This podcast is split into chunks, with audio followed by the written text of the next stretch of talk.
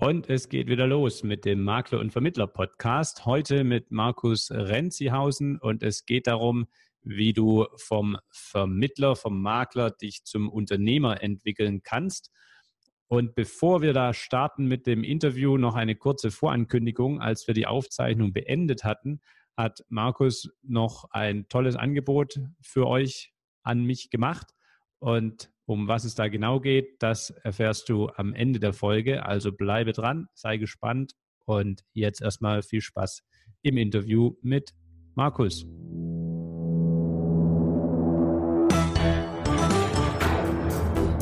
Moin und herzlich willkommen beim Makler und Vermittler Podcast. Hier bekommst du aus der Praxis für die Praxis hochwertiges Know-how von Kollegen und Dienstleistern aus der Finanz- und Versicherungsbranche. Du erfährst alles über die neuesten Trends auf dem Weg ins digitale Büro, bekommst regelmäßig vertriebliche Impulse und bleibst über die rechtlichen Rahmenbedingungen deines Alltags informiert. Dazu sprechen wir mit Spezialisten aus den verschiedensten Bereichen, egal ob Maklerbetreuer, Jurist oder Vermittler. Wir wünschen dir nun viel Spaß beim Makler- und Vermittler-Podcast. Herzlich willkommen zu einer neuen Folge des Makler- und Vermittler-Podcasts. Mein Name ist Nico von der WBV-Gruppe und ihr findet uns übrigens auch auf Facebook oder auf Instagram unter Makler und Vermittler Podcast. Und heute habe ich wieder einen tollen Gast bei uns im Podcast. Er ist seit 24 Jahren erfolgreicher Unternehmer in der Finanzbranche. Inzwischen seit zwölf Jahren bereits Coach und Berater und auch Speaker, der auch anderen Finanzberatern hilft, an die Spitze zu kommen. Mit seiner Firma Engineers of Finance hat er inzwischen über 1000 Kollegen bei der eigenen Strategieentwicklung und Umsetzung geholfen. Die Rede ist von Markus Renzihausen. Herzlich willkommen, Markus. Ja, hallo Nico, vielen, vielen Dank für deine Einladung und vielen Dank ja, für die nette Begrüßung. Sehr gerne. Ich würde sagen, wir springen auch gleich mal rein, weil ich finde das immer spannend. Ähm, was ist der entscheidende Punkt im Leben, wo man dann sagt, nach vielen Jahren erfolgreicher Finanzberatung, warum macht man das nicht weiter, sondern warum wird man dann Coach, ähm, um das Know-how auch an andere weiterzugeben. Das heißt, du bist ja übers Fondsgeschäft ursprünglich in die Branche gekommen und da ja, ja. sehr erfolgreich gewesen.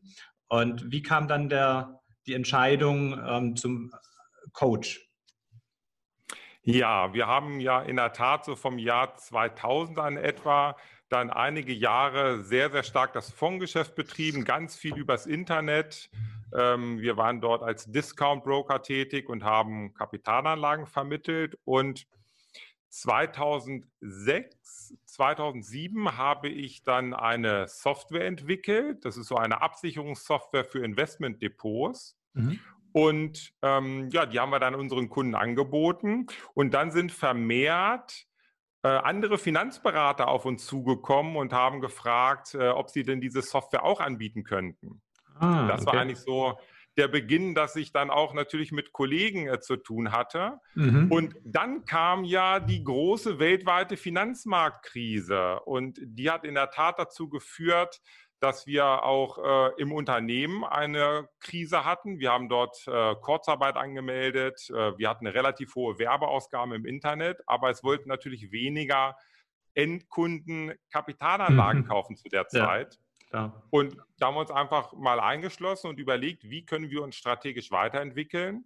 Na, und da es schon einige Anfragen aus dem Beratermarkt gab, haben wir uns überlegt, Mensch, das wäre eigentlich eine ganz interessante Sache, dass wir nicht mehr mit einzelnen Kunden zusammenarbeiten, sondern mit Beratern, die wiederum wo vielleicht jeder Berater 50 oder 100 oder noch mehr Kunden hat. Also das sind quasi unsere Multiplikatoren.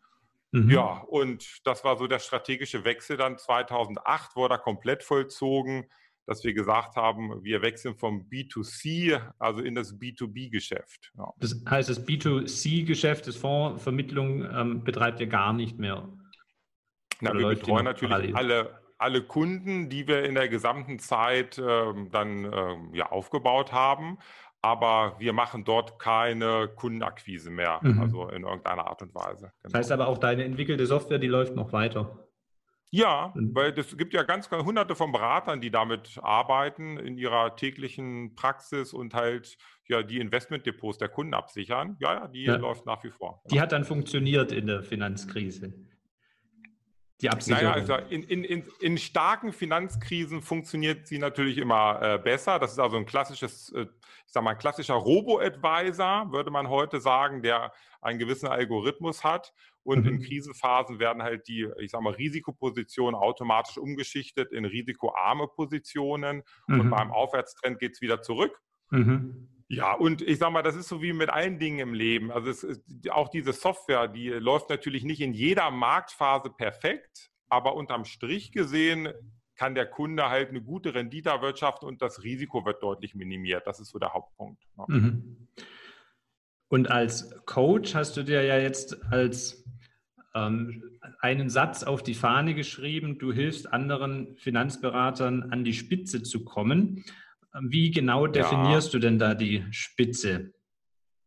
Hm, das ist interessant. Das ist, das ist in der Tat so, dass das jeder Finanzberater natürlich für sich definiert, wo für ihn die Spitze ist, so der, so der Gipfel, wo er gern hin möchte. Ne? Der, der eine, wir haben hier bei uns den Brocken in der Nähe. Für den einen reicht es aus, wenn er auf gut äh, 1000 Meter hochkommt und ist da vollkommen glücklich. Mhm. Und dann hat man aber auch den einen oder anderen Berater, der möchte gerne den Mount Everest hochkraxeln. Und äh, da braucht es natürlich ein bisschen mehr, äh, ich sag mal, Aufwand. Mhm. Also von daher, die Spitze ist wirklich eher so definiert, wie es jeder Einzelne für sich definiert. Grundlegend bin ich aber davon überzeugt, dass es, ich sag mal, so richtig Spaß macht für die Finanzberater, wenn sie doch mal Minimum auch sechsstellige Umsätze im Jahr generieren, um, mhm. um ganz einfach diesen, diesen Druck nicht immer zu haben, jeden Monat irgendwie Neukunden akquirieren zu müssen, damit am Monatsende wirklich irgendwie die Butter auf dem Tisch steht. Mhm. Und du sagst ja auch, ähm, dass dazu jeder Finanzberater ein einzigartiges Konzept entwickeln sollte. Das hört sich jetzt im ersten Schritt erstmal so an, als müsste man ganz individuell alles immer von Anfang an modellieren auf der grünen Wiese. Aber du hast da ja doch ein festes Konzept dahinter über verschiedene Stufen. Willst du das mal kurz für unsere Hörer umreißen, dass wir da erstmal den roten Faden haben und dann können wir auf die einzelnen Stufen mal ein bisschen genauer eingehen? Genau, also es, ich habe daraus in der Tat jetzt aus meinem ganzen Know-how der vergangenen Jahre einfach mal so einen neuen Stufenplan entwickelt, der sich einfach ähm, ja, etabliert hat. Und ähm, das ist im Prinzip so, dass du ganz unten erstmal dein Fundament, dein starkes Fundament festlegst. Das ist ähnlich wie beim Hausbau. Du brauchst ein gutes Fundament, wo das Haus draufsteht. Und dieses Fundament beim Finanzberater ist im Prinzip schon diese einzigartige Strategie, die er entwickelt, mhm. indem er sich überlegt, wo er denn hin möchte. Also wie hoch soll der Gipfel sein im Endeffekt? Mhm. Das ist so das, sein Fokus, wo er sich darauf konzentriert. Dann ist es der Kernkunde und äh, also den Kunden, mit dem er auf diesen Gipfel steigen möchte und auch der, der, Nutzen oder die Leistung, die er für diesen Kunden hat. Denn je mehr Nutzen er bringt, desto glücklicher ist der Kunde und desto besser ist auch die Kundenbeziehung, desto erfolgreicher ist der Berater. Ne? Und aus diesem Fundament, naja, die reicht natürlich nicht aus, weil du kannst die beste Unternehmensstrategie haben, aber wenn du nicht in die Umsetzung kommst, bringt dir das nichts. Deswegen geht es so in der mittleren Ebene dann, Stufe 4, 5, 6 ist so die nachhaltige Umsetzung. Also wirklich, was sind die wichtigsten Prioritäten, dass ich mich nicht ablenken lasse von dem Wirbelsturm des Alltags, wo ganz viele Dinge auf mich einprasseln. Mhm. Und ganz wichtig, wie kann ich mich persönlich weiterentwickeln, als, als Mensch, als Berater, als Unternehmer um im Idealfall für diesen bestimmten Kunden, den ich ansprechen möchte, einfach, ja, dass ich einen hohen Status habe dem gegenüber, also wirklich einen Expertenstatus irgendwie mir erarbeiten kann. Mhm. Ja, und zum Schluss geht es dann, damit sind viele schon super glücklich und happy, haben ein tolles Leben als Finanzberater und wer dann aber noch dynamischer wachsen möchte, da überlegen wir uns dann sehr intensiv, was können gute Offline- und Online-Marketing-Strategien sein, um die Frequenz zu steigern, also die, die Kundenfrequenz und um zu skalieren. Und wie sieht es aus, wenn ich Mitarbeiter benötige? Ist auch so das Thema dynamisches Wachstum, dass ich irgendwann vielleicht als Einzelkämpfer nicht mehr losgehen möchte, sondern ich möchte mir ein Team aufbauen. Das ist so die letzte Ebene und die letzten Stufen. Mhm. Das heißt, wo heute viele über Online-Marketing und Online-Kundengewinnung sprechen, sagst du, das ist ja auf jeden Fall ein wichtiger Bereich. Aber bevor man sich dem nähert, sollte man erst nochmal zurück ans Fundament und erstmal schauen, wo will ich eigentlich hin? Wer ist eigentlich äh, mein Kernkunde und wie kann ich dem eigentlich Nutzen stiften? Ja, würde ich auf jeden Fall sagen, denn das hat sich schon gravierend geändert. Wir sind in diesem Discount-Broker-Geschäft, wo wir noch Endkundengeschäft gemacht haben, 2000, 2001, 2002 haben wir angefangen, Google Ads zu schalten. Sehr, sehr früh und haben für wirklich für Centbeträge Leads eingesammelt, auch relativ viele. Da konntest du nicht viel falsch machen.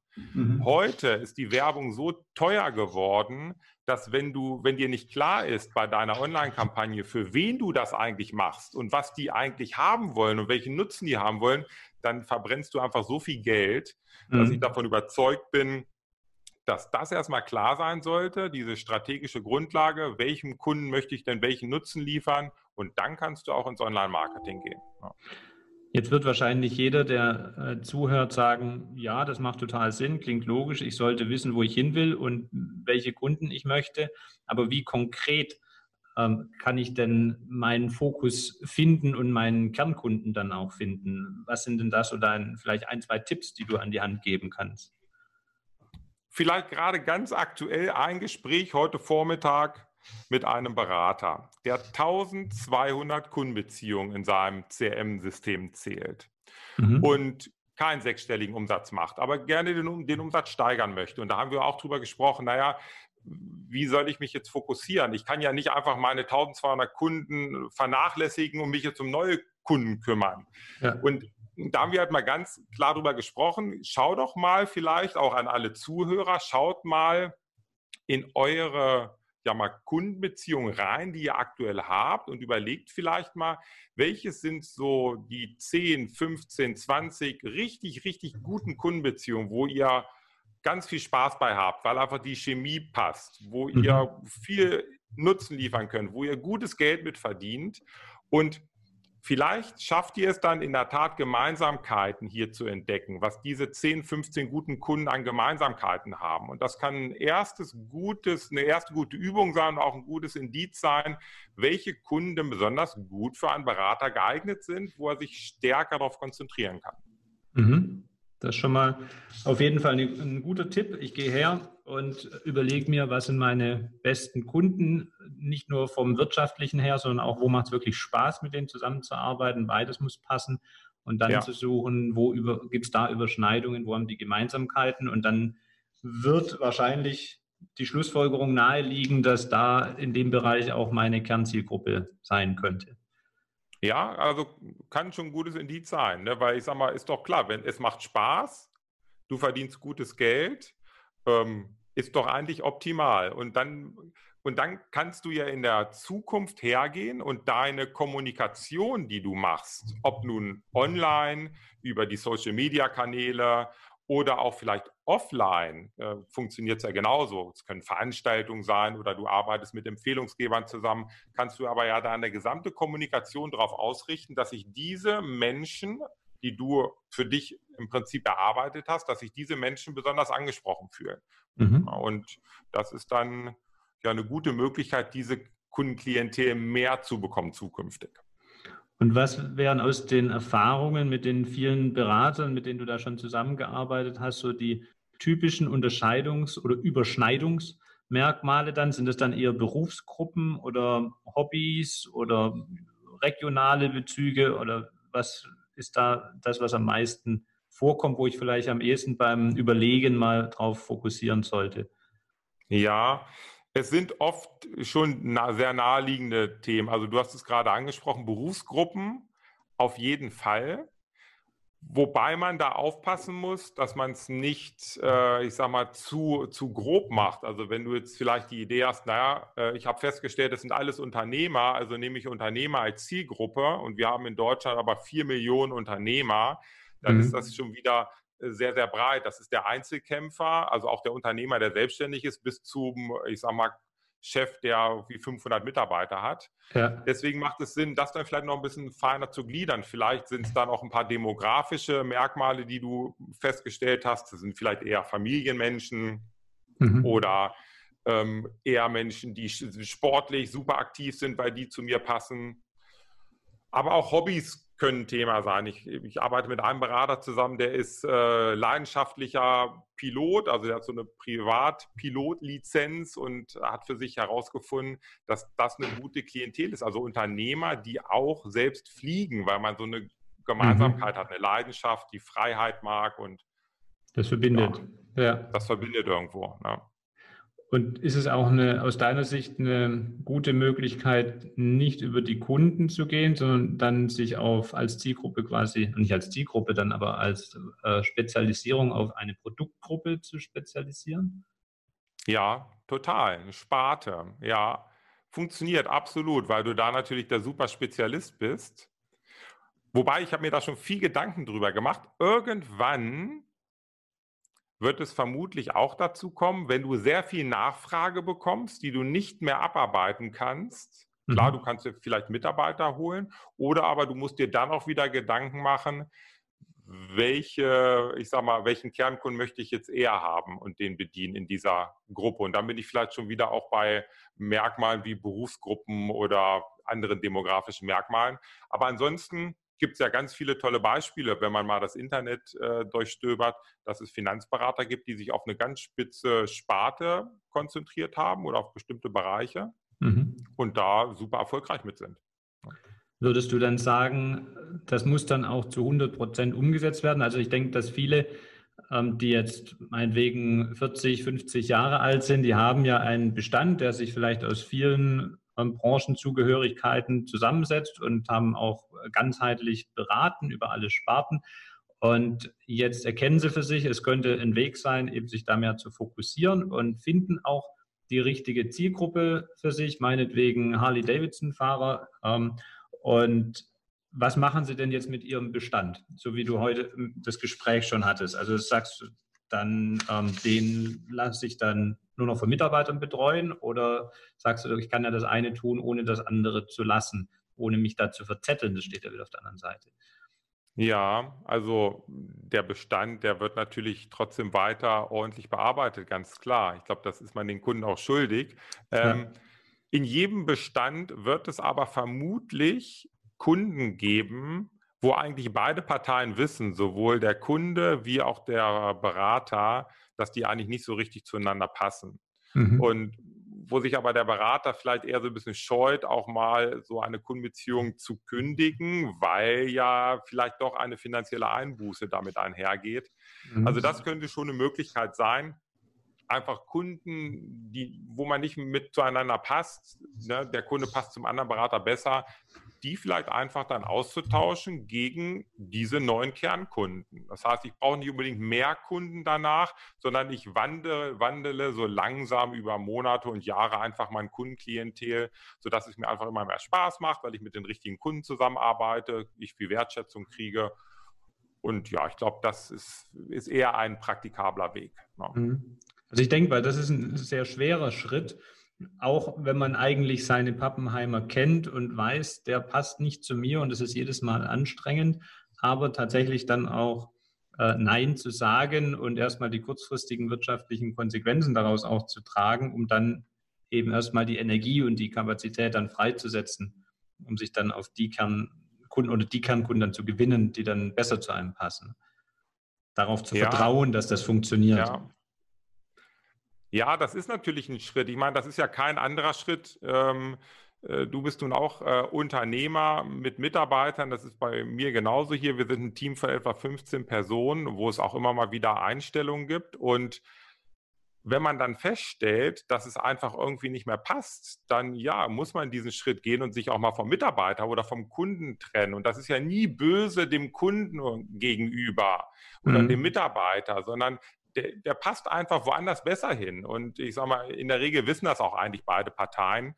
Und einer muss natürlich aber diesen Schritt gehen und das Ganze ansprechen und dann auch eine Entscheidung treffen. Ne? Und mhm. auch wenn sie manchmal vielleicht nicht so, ja, nicht so schön ist oder man die eher beiseite schiebt, ähm, ich, es könnte ein viel größerer Fehler sein, das einfach über viele, viele Jahre dann weiter zu ertragen.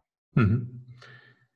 Wenn du dann diese Kernzielgruppe gefunden hast, dann sagst du ja in der nächsten Stufe, überlege dir, was ist dein Nutzen, deine Wertschöpfung, die du für den Kunden erbringst und nicht nur ein Produkt zwischen Versicherer oder äh, Kapitalanlagegesellschaft und Kunde weitergibst als Vermittler. Ähm, wie finde ich denn raus, welchen Nutzen ich stiften kann? Mhm. Also einmal sicherlich aus Erfahrung mit der Zielgruppe. Idealerweise fragst du einfach die Menschen, die, was haben die für für Ängste und Sorgen? Oder wovon träumen die? Also was wollen die im Leben erreichen? Was für Ziele haben die? Und ne, daraus ergeben sich natürlich die gesamten Bedürfnisse. Und ich glaube, idealerweise bekommst du es in der Tat von, der, von deiner Zielgruppe, mhm. wenn du die befragst. Und ähm, das könnte natürlich ein ganz, ganz wichtiger Schritt sein, was ich auch, auch jedem Berater empfehle. Sprich mit deiner Zielgruppe und sprich nur, nicht nur über Produkte. Die Produkte sind hinten raus finde ich, irgendwo die wichtigen Werkzeuge, die wir haben, um dem Kunden halt, äh, ich sag mal, ja, zu helfen, dass er ein glückliches Leben hat. Aber vorher muss ich einfach erstmal wissen, was bedeutet das denn, dieses glückliche Leben? Was möchte der eigentlich vom Leben? Mhm. Also überleg dir nicht nur im stillen Kämmerchen, jetzt habe ich meine 10, 20 Top-Kunden gefunden, finde die Überschneidungen und was könnte denen gefallen, sondern wirklich im Zweifel ruf halt die 10, 15 Personen auch mal an und ähm, erkläre, dass du dabei bist, dich zu spezialisieren und dir wichtig ist zu verstehen, was sind denn deren Bedürfnisse und frag danach. Ja, du wirst merken, dass sie sehr, sehr gerne Auskunft geben, weil da auf einmal ein Mensch ist, der sich wirklich so richtig für die tiefen Themen interessiert und nicht nur mhm. so an der Oberfläche äh, rumdümpelt. Und ähm, das ist ja das ist also, kriegt man in der Regel oft eine, wirklich auch eine große Wertschätzung und viel, viel Feedback. Mhm. Kann ich mir gut vorstellen. Cool. Und jetzt sagst du, in der, in der nächsten Stufe 4 bis 6 geht es darum, dich persönlich als Berater weiterzuentwickeln, das richtige Mindset zu entwickeln. Was sind denn da für vielleicht zwei, drei Tipps, die du den Zuhörern geben kannst als guter Einstieg in die Thematik? Ja, ähm, grundsätzlich lieber ganz, ganz wenige Themen und Dinge vornehmen.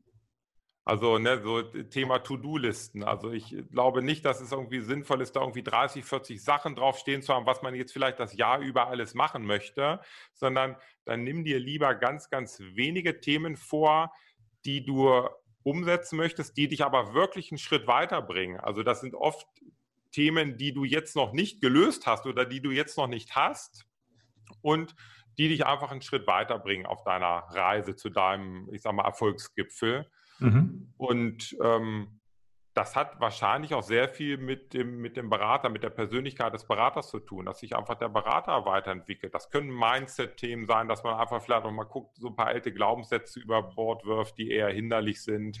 Mhm. Oder vielleicht auch ein bisschen Know-how noch entwickelt, was sehr hilfreich ist, um mit der Kunden, äh, mit, der, mit dem Kernkunden auf Augenhöhe wirklich zu sprechen und zu diskutieren. Mhm. Aber das Kernelement ist wirklich wenige Prioritäten, denn wir äh, überschätzen oftmals, was, äh, ne, wie lange so ein Jahr geht. Und dann am Jahresende gucken wir irgendwie drauf auf den Zettel und denken wir, oh, das Jahr ging aber wirklich wieder super schnell rum und habe nur eins oder zwei oder drei Sachen geschafft. Mhm. Ja, und das äh, stresst dann eher. Ne? Ich habe mal gehört, man unterschätzt, ähm, man überschätzt, wie viel man in einem Jahr leisten kann, aber man unterschätzt, wie viel man dann in zehn Jahren leisten kann. Ja, Absolut. In zehn Jahren kannst du alles schaffen. Also alles, was vor dir schon jemand geschafft hat. Ne? Also wenn du jetzt noch nie auf Mount Everest warst, kannst du das in zehn Jahren schaffen. Du trainierst, du kriegst das richtige Equipment, alles. Genauso gut kann es sein, wenn du jetzt als Finanzberater durchschnittlich verdienst und es, einige Studien zeigen ja, es sind so etwa 50.000 Euro Provisionsumsatz im Jahr, kannst mhm. du auch in zehn Jahren das Zehnfache schaffen. Auch wenn du es dir momentan nicht vorstellen kannst. Und das ist mhm. ja das Interessante du kannst groß denken und musst dir jetzt ja überlegen, naja, ich muss dann ja irgendwas anders machen als vielleicht die letzten zehn Jahre, um andere Ergebnisse zu erzielen. Und da ist die Frage, was mache ich anders? Und das bringt in der Regel Fortschritt. Also einmal persönlichen Fortschritt und natürlich auch fürs gesamte Unternehmen, dass ich einfach mich weiterentwickle. Mhm. Und das eine ist ja innerlich, mich weiterzuentwickeln, persönlich.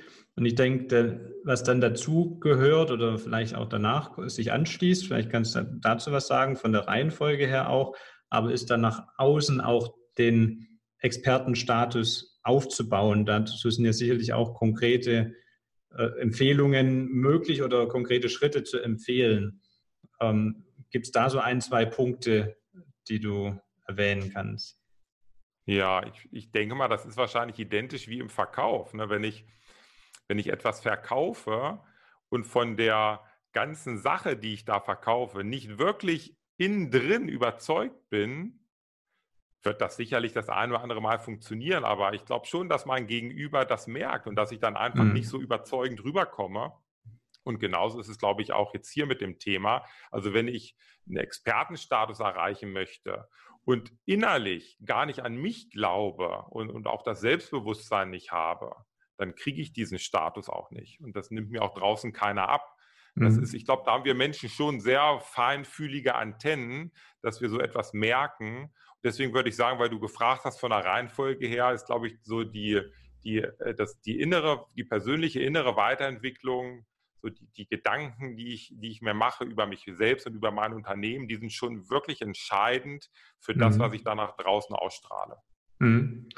Also erstmal innerlich Klarheit finden und ja. dann nach außen gehen. Du hast ja selber ähm, da dir das, wenn ich das in deinem Podcast und in deinem Buch auch richtig verstanden habe, 2019 bis heute dir das Ziel gesetzt, dass du eben auch nach außen mehr diesen Expertenstatus gewinnst. Hast da, ich habe es jetzt gerade zwei Instrumente schon erwähnt.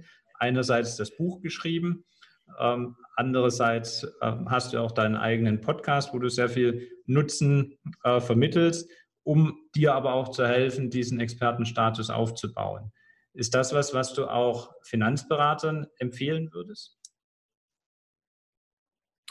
Ähm, meinst du jetzt konkret so Richtung, äh, ich sag mal, Buchschreiben Schreibe oder, oder ein Podcast? Buch, mache einen Podcast, genau. Ja, okay. Also, naja, was haben wir für Möglichkeiten? Also, oder ich muss vielleicht anders anfangen. Wir, wir haben ja ein Geschäft, äh, da geht es um Vertrauen. Das heißt, äh, es muss eine vertrauensvolle Basis zum Kunden da sein, dann gibt es eine gute Zusammenarbeit. Und dieses Vertrauen ähm, ich sag mal, das habe ich bei meinem bestehenden Kunden, aber ein potenzieller Neukunde, der kennt mich, kennt mich nicht, hat noch kein Vertrauen. Und wie kann ich das beschleunigen? Und da gibt es in der Tat eigentlich drei Möglichkeiten, nämlich äh, das sind so die drei Formate Text, Audio oder Video. Also ich könnte zum Beispiel einen Blog schreiben oder ein Buch schreiben, also Textformat und mein Know-how nach draußen tragen, um halt diesen Expertenstatus ähm, zu steigern. Mhm. Oder ich mache Audio, also Podcast, wie wir beide jetzt hier, wenn, wenn mir das eher liegt, dieses mhm. Medium. Oder halt Video. Dann geht es natürlich in Richtung YouTube, wo, wo es auch ein paar tolle Beispiele gibt, wo Finanzberater einen wirklich erfolgreichen YouTube-Kanal haben. Ähm, ich würde sagen, es hängt jetzt vom Typ ab. Was ist das Medium, wo du dich richtig wohlfühlst? Weil das ist schon sehr, sehr stark vom Typ abhängig, also vom Beratertyp. Und da mhm. kann man ruhig äh, angreifen und auch viel Nutzen stiften und nach draußen geben. Mhm. Prima. Und dann kommen wir zu den, der letzten Ebene, dann ist dann tatsächlich, wenn ich das geklärt habe für mich, wenn der Expertenstatus aufgebaut ist, dann habe ich ja auch was, was ich mit Online- und Offline-Marketing dann auch aktiv bewerben kann. Sonst fehlt ja, ja. so ein bisschen äh, das Fundament eben, das wir auch so genannt haben. Und was würdest du da heutzutage sagen, sollte man sich jetzt auf Online fokussieren oder auf Offline oder den Mix oder wie ist da deine Empfehlung? Hm, also man muss sich erstmal natürlich überlegen, wo erreiche ich oder wie erreiche ich meinen Kernkunden, den ich haben möchte. Ja. Und da gibt es schon Unterschiede, dass manche offline wunderbar zu erreichen sind, andere vielleicht dann wieder online. Aber ich glaube, ein Mix ist schon gut, denn also jetzt nur alles auf den, in den Online-Bereich reinzuschieben, ähm, kann man machen, aber ich glaube, es gibt auch offline ganz, ganz tolle Möglichkeiten, ähm, Kundenakquise zu betreiben. Also ich kenne einige Berater, die ganz erfolgreich sind mit Veranstaltungen. Ist, ist jetzt sicherlich in dieser Corona-Krise ein Stück weit äh, zurückgegangen. Ne? Da war es dann gut, wenn man vielleicht auf beide Pferde gesetzt hat. Mhm. Ähm, aber äh, das wird ja auch wieder weiter anlaufen. Oder auch so das Thema Multiplikatoren, dass man einfach tolle Empfehlungsgeber hat in seinem Netzwerk. Das zähle ich auch zum Offline-Marketing. Mhm. Also ich, ich glaube, man sollte gucken, wo, wo ist meine Zielgruppe, die ich erreichen möchte. Und dann finde ich auch die richtigen Zugangswege dazu vom Marketing. Wie, ja. wie, wie machst du es denn selber? Ja, also ich nutze sehr, sehr stark äh, natürlich äh, die Online-Medien, also ich sage mal auch Facebook, Instagram, mache ich selbst auch viel Werbung für meine eigenen Themen, also für meinen Podcast zum Beispiel, mhm. aber auch für mein Buch. Und ein bisschen ist das dann vielleicht auch eine Mischung. Also ich sage mal, das Buch kommt dann natürlich wirklich in physischer Form nach Hause geliefert, dann sind wir wieder im Offline-Bereich. Oder als Hörbuch. Oder das Hörbuch, ganz genau, richtig, das gibt es auch. Und ähm, ich biete hier auch in Nordheim, mache ich regelmäßige Roundtables, wo ich einfach Finanzberater einlade, arbeiten wir mal einen Tag lang zusammen an der Strategie. Äh, Workshops, ähm, ein, zwei, drei Tagesworkshops. Also ich sage mal, das ist auch eine Mischung aus Offline und Online, würde ich mal sagen. Hm, ja, du hast ja auch eine Online-Akademie. Ne? Genau, also das ist so die, Genau, wir haben also alle Themen, die ich im Buch jetzt mal so beschrieben habe, auf diesen 240 Seiten, also diese neun Stufen, die sind in dieser Online-Akademie verfilmt mit Hintergrundinformationen, Arbeitsblättern, äh, FAQ-Listen und ja, um das Ganze einfach, ich sag mal 24-7, so wie der Berater möchte, kann er halt damit arbeiten mit diesen Themen. Mhm. Als Unternehmer bist du ja sicherlich für viele, die deinen Podcast hören, auch Vorbild, weil du ja eben genau das vorlebst, was du auch predigst. Ne? Und ähm, man das auch wirklich transparent sehen und mitverfolgen kann. Was war denn für dich deine wichtigste unternehmerische Entscheidung in den letzten Jahren? Gibt es da so ein, ein Ereignis, was dich da richtig weitergebracht hat?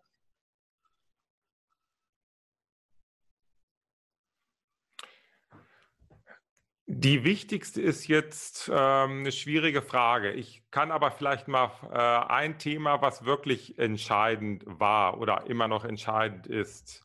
Ich habe mich mal ein paar Jahre, ich würde mal sagen, ein bisschen auf meinem Erfolg ausgeruht.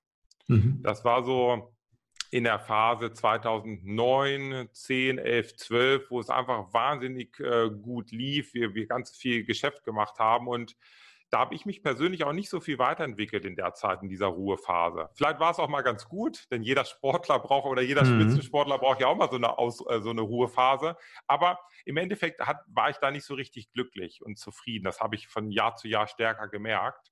Mhm. Und für mich war eigentlich so die Erkenntnis dann wieder äh, ganz, ganz wichtig, dass dass ich mich nicht ausruhen kann und dass es auch keinen Spaß macht und dass ich nicht auf der Stelle stehen bleiben möchte, sondern dass ich mich selbst weiterentwickeln möchte und auch mein Unternehmen. Und mit dieser Erkenntnis habe ich dann die ganzen Jahre danach einfach ähm, geschaut, wo ich Lust zu habe, was mir wirklich richtig viel Spaß macht und bin in diese Bereiche dann reingegangen und ja, dass so dieses dieses Stehenbleiben und in der Komfortzone sich ausruhen, das äh, ist, glaube ich, sehr, kann sehr fatale Folgen haben. Ja. Mhm. Man wacht plötzlich auf und merkt, oh, man ist nicht nur stehen geblieben, sondern abgehängt. Ne?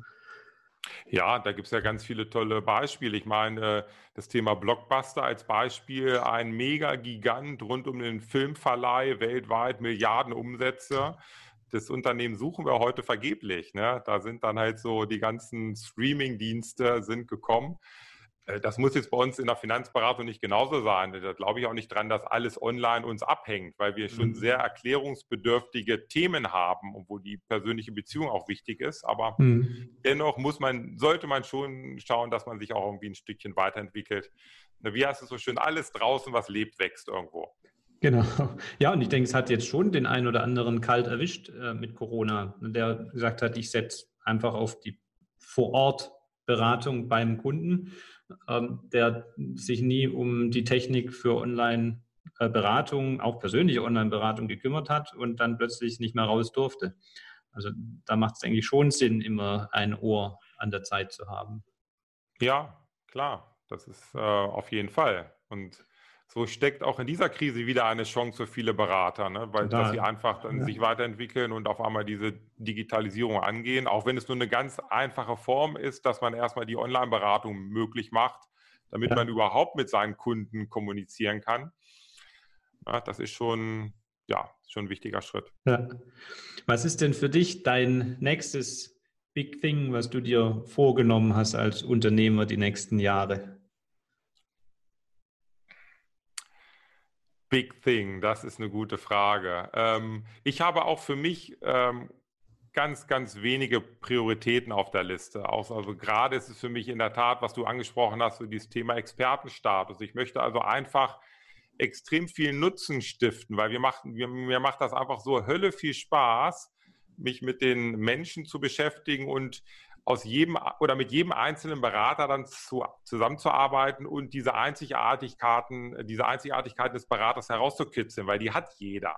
Die sind mhm. zwar manchmal ein bisschen vergraben, aber die hat definitiv jeder Mensch. Und das möchte ich einfach größer machen, Bekanntheitsgrad steigern. Ich habe schon ein zweites, ein nächstes Buch im Kopf gerade, wo ich auch schon mit dem Verlag drüber gesprochen habe. Mhm. Das ist so ein Thema, was jetzt ansteht. Um was geht es da? Darfst du es schon sagen? Hm, also, so weit fortgeschritten ist es noch nicht, aber ähm, genau genommen habe ich sogar zwei Ideen. Es geht nämlich einmal um schon um die äh, in Richtung Digitalisierung, also alles rund um die Finanzberatung und Finanzbranche. Mhm. Dann habe ich eigentlich noch eine zweite Idee. Da geht es äh, um Unternehmertum, also wie man mhm. wirklich, äh, ich sag mal, gute unternehmerische Fähigkeiten entwickelt. Aber das ist noch ja, ist, ist, ist leicht skizziert momentan, würde ich sagen. Weiter ist es noch nicht. Mhm.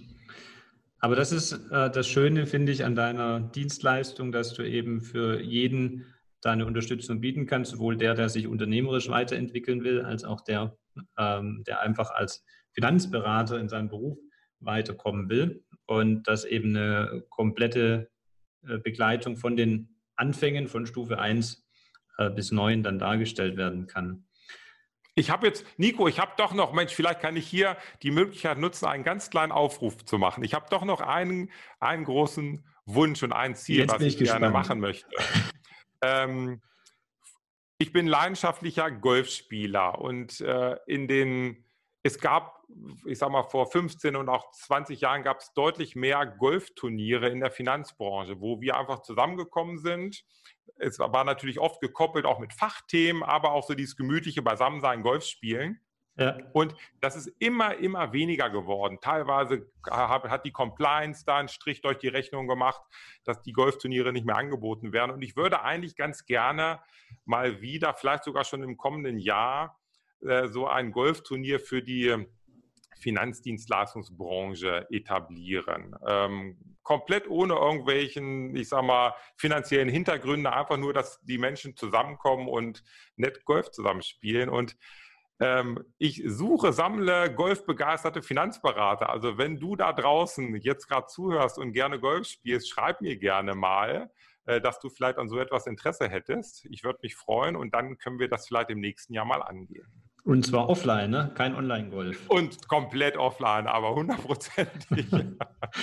ja, ja, ihr habt es gehört, also meldet euch beim Markus. Ich selber bin ja äh, kein erfolgreicher Golfspieler.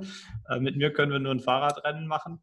Ich habe es probiert, aber leider ohne Erfolg. Aber ich finde es trotzdem einen schönen Sport, vor allen Dingen, weil man eben äh, sehr gesellig sein kann, weil man sich ja unterwegs auch noch gut austauschen kann und nicht wie beim ja. Fahrradfahren äh, nur noch schnaufen kann. Genau, es ja. ist super gesellig, man kann abends auch ein wenig feiern und äh, wir machen dann natürlich für dich, Nico, auch einen Schnupperkurs nochmal mit einem richtigen Pro, der dir nochmal so die Kniffe yes. zeigt, dass dein Ball auch 200 Meter weit fliegt. Das ist cool, dann bin ich dabei. Sehr schön, das ist doch ein schönes, äh, schöner Schlussaufruf. Dann machen wir doch an der Stelle den Sack zu ähm, einen kleinen, äh, ja, obwohl, eigentlich hast du deine Message jetzt schon rausgehauen, deine Schlussmessage. Ne? Das war sie. Ähm, ich glaube auch, genau. An alle Golfspieler, meldet euch. Und ansonsten dir, Markus, ganz herzlichen Dank für deine Zeit und die Tipps, die du heute äh, gegeben hast.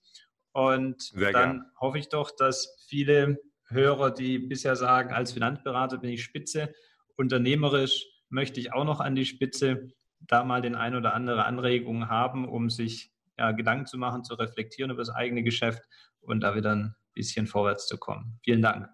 Ja, super. Danke und ja, bis bald. Ciao, Wir ciao. hören uns. Ciao.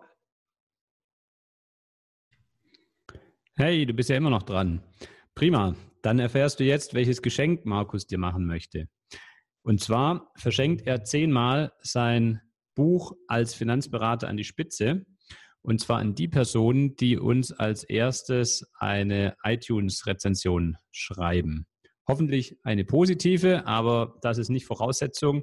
Seid einfach ehrlich und ich würde mich sehr freuen, wenn du uns eine Bewertung abgibst. Dann mach einen Screenshot, bevor du sie final absendest und schicke diesen Screenshot an die E-Mail-Adresse info@vertriebsansatz.de. Du findest sie auch nochmal in den Show Notes. Die ersten zehn gewinnen, sei also schnell und dann hältst du schon bald dein persönliches Exemplar des Buches als Finanzberater an die Spitze in der Hand. Ich habe selbst gelesen, es lohnt sich auf jeden Fall, ist auf jeden Fall lesenswert und ich freue mich auf deine Rückmeldung. Hab eine gute Zeit und bis bald. Mehr Infos zum Makler und Vermittler Podcast findest du in der gleichnamigen Facebook-Gruppe oder auf der Webseite www.vertriebsansatz.de.